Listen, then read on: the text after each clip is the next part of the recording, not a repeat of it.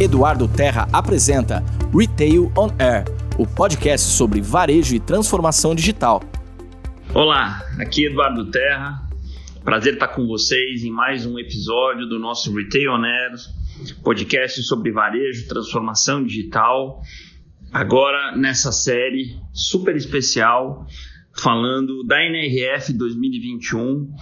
É o nosso segundo episódio dessa série, onde eu pretendo aprofundar Uh, esse conjunto de seis insights, para quem não assistiu uh, o episódio anterior, eu falei um pouco o que é a NRF, né, o maior evento de varejo do mundo, que infelizmente esse ano, por conta da pandemia, acabou sendo digital, mas foi incrível em termos de conteúdo.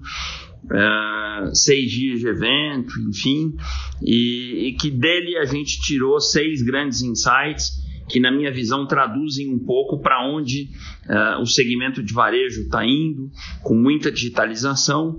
E a partir desse episódio, eu vou mergulhar em cada um desses seis insights. Para quem não ouviu o episódio anterior, eu recomendo e para que tenha o guarda-chuva, uh, esse arquitetura principal dos insights é fundamental que vocês conheçam. Mas hoje nós vamos falar de um insight importante que na verdade define um pouco essa avenida, essa estrada, uh, que explica um pouco uh, a digitalização uh, desse nosso segmento de varejo, que é o que eu estou chamando de aceleração digital, Retail Digital Acceleration, né? Ah, que na verdade já vinha, a gente fala de transformação digital do varejo pelo menos há 5, 6 anos no Brasil, lá fora há mais tempo né? desde que a gente fala do fenômeno Amazon, desde que a gente fala de mídias digitais, desde que começa o fenômeno do e-commerce, né? mesmo que de forma coadjuvante. Né? Tem uma frase do Jack Ma, é, fundador do Alibaba, que ele gosta até de forma provocativa dizer que enquanto no, na China o e-commerce é o prato principal, nos Estados Unidos é a sobremesa, o que ele quer dizer com isso é que nos Estados Unidos, isso que a gente está falando ainda de comparar a China com os Estados Unidos, né? No Brasil, uh, eu diria que era o aperitivo, né? O e-commerce.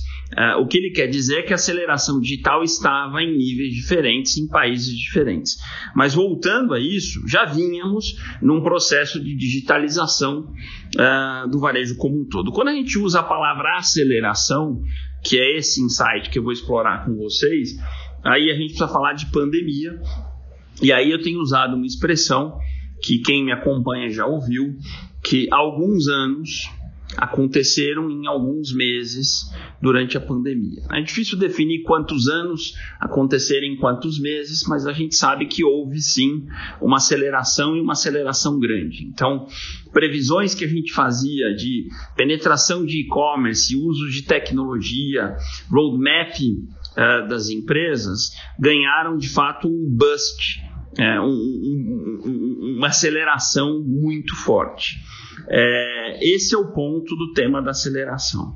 E, como sempre, essa aceleração se deu pela mudança de hábito do consumidor. É sempre ele no centro que impulsiona, que lidera a digitalização. A pandemia fez com que mudanças de hábitos se acelerassem, então o consumidor passou a ter sua jornada mais digital, uh, passou a comprar mais pela internet, a gente se viu mais digital do que nunca, e isso fez com que empresas que já estavam digitais acelerassem ainda mais. Uh, exemplos, a gente teve vários no Brasil, né?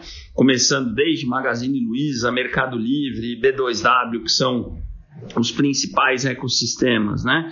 Uh, até as grandes empresas consolidadas que aceleraram suas agendas, até as pequenas que não imaginavam fazer nada de digitalização, que viram suas lojas fechadas, falaram é isso ou eu vou morrer. Então houve uma aceleração muito grande. Velocidade, né? Passou a ser um componente de sobrevivência, então a gente viu empresas grandes, grandes, empresas de bilhões se comportando como startups e, e, nesse processo de aceleração, que de novo parte do consumidor, mas que demanda comportamentos, competências e cultura principalmente diferente das empresas, nós vamos tratar isso depois em outros insights. Aí, muita gente me pergunta, ok, aceleração digital do varejo, né? parte do consumidor uh, acaba mudando ou demandando reações ou ações das empresas, mas a origem disso antes da pandemia está onde? E eu tenho dito que isso está, a origem disso tudo está na revolução que teve início uh, no smartphone. Né? Lá em 2007, né, quando Steve Jobs lança o primeiro iPhone, setembro de 2007, quem não assistiu ainda esse vídeo, ele está no YouTube, é um dos vídeos mais acessados do YouTube, ligados ao Steve Jobs ou à Apple, é um vídeo incrível, quando ele lança de fato o iPhone 1, né, mostrando que aquilo de fato seria um divisor de águas no mundo e foi. Hoje é difícil a gente imaginar uh, as nossas, nossas vidas, né?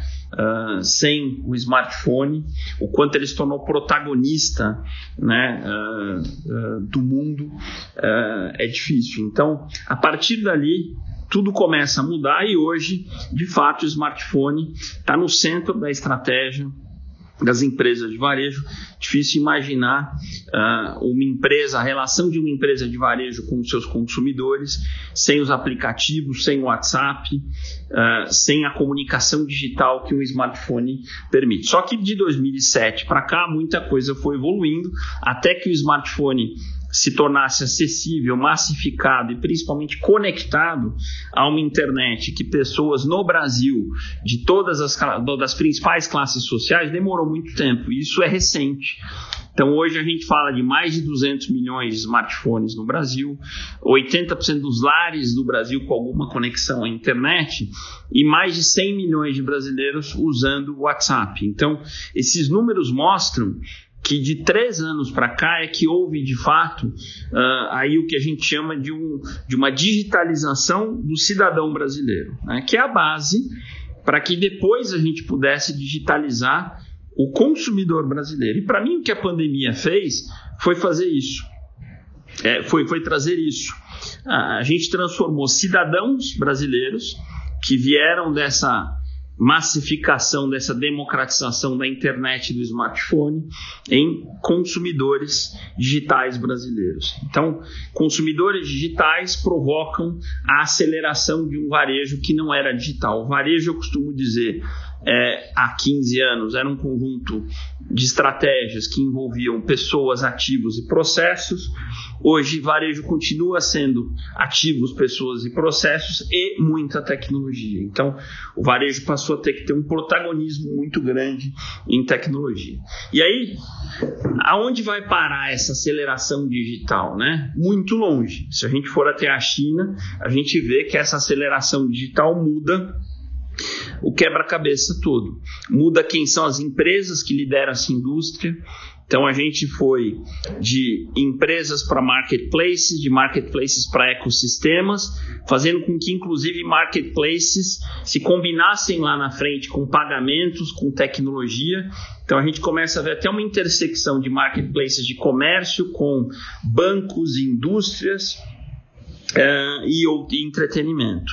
Então, essa aceleração digital, é, ela, ela, a gente sabe onde ela começou, não sabe, não sabe onde ela vai terminar. E o que, que a gente pode deixar de mensagem desse insight? Comecem esse caminho, é fundamental, velocidade é um ingrediente importante. O consumidor está dentro dele. Uma frase que eu tenho usado bastante é: nossos clientes estão, estão andando mais rápido que nossas empresas, então a gente tem que acelerar.